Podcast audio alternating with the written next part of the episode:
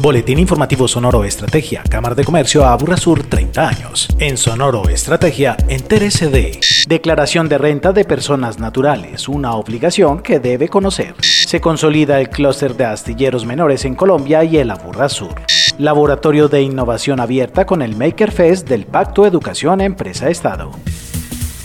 La declaración de renta de personas naturales en Colombia se presenta cada año según el calendario tributario de la DIAN, quien establece unos topes económicos que indican quiénes deben cumplir con esta obligación. Así lo indica y lo destaca el contador y abogado Wilmar Campo Balbín, gerente de Campo Empresarial. Surge la obligación de declarar por parte de las personas naturales y de las sucesiones ilíquidas en el caso de los que cumplan ciertas condiciones, por ejemplo, que el patrimonio bruto poseído el 31 de diciembre del año 2021 sea superior a 163 millones 386 mil pesos o que los ingresos brutos sean superiores a 50 millones 831 mil pesos. Puede ser volumen de compras realizados durante el año o el volumen de consignaciones y depósitos en cuenta en caso tal de estos últimos que superen los 50 millones 831 mil pesos. El decreto reglamentario 1778 de 2021 determinó los plazos límites para cumplir con el deber de presentar la declaración de renta para las personas naturales. Ser declarante implica un deber de presentar la información de los ingresos y el patrimonio en la declaración de renta, que como decimos cada año se cumple ese deber. Para el año 2021 esos plazos arrancan vencimientos desde el 9 de agosto hasta el 19 de octubre. Eso va a depender de los dos últimos dígitos de la cédula y de acuerdo con eso pues establecen esos plazos que fija el gobierno nacional. Para profundizar más en el tema, la Cámara realizará un evento tipo taller los próximos 3 y 4 de agosto agosto en el Centro de Convenciones Aburrá Sur.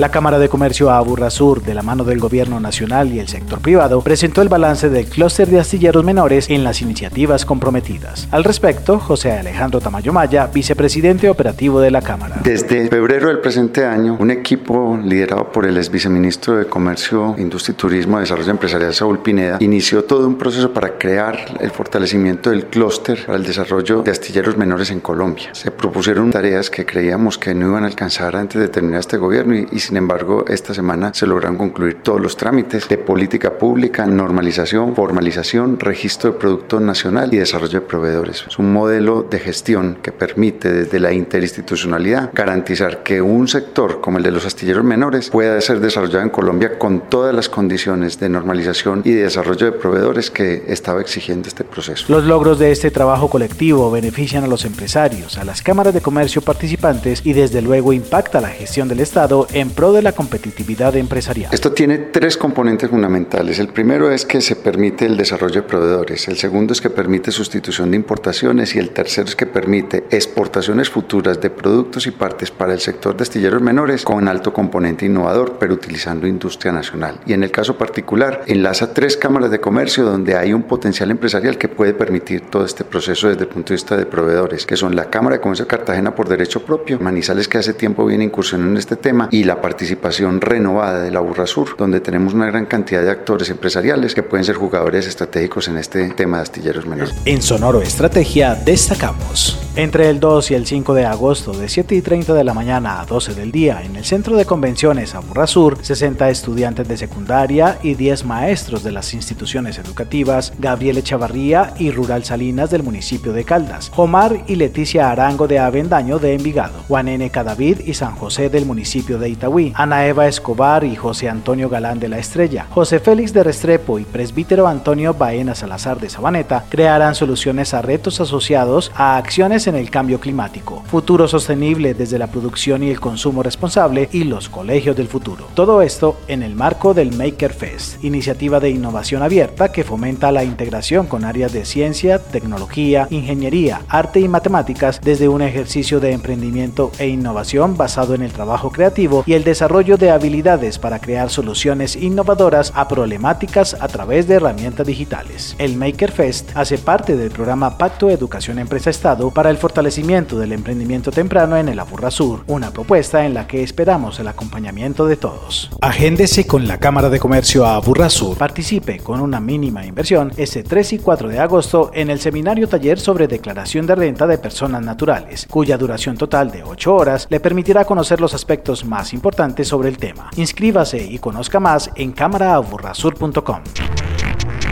Boletín informativo Sonoro Estrategia, una producción de la Cámara de Comercio Aburrasur en beneficio de la comunidad empresarial y comercial de la región.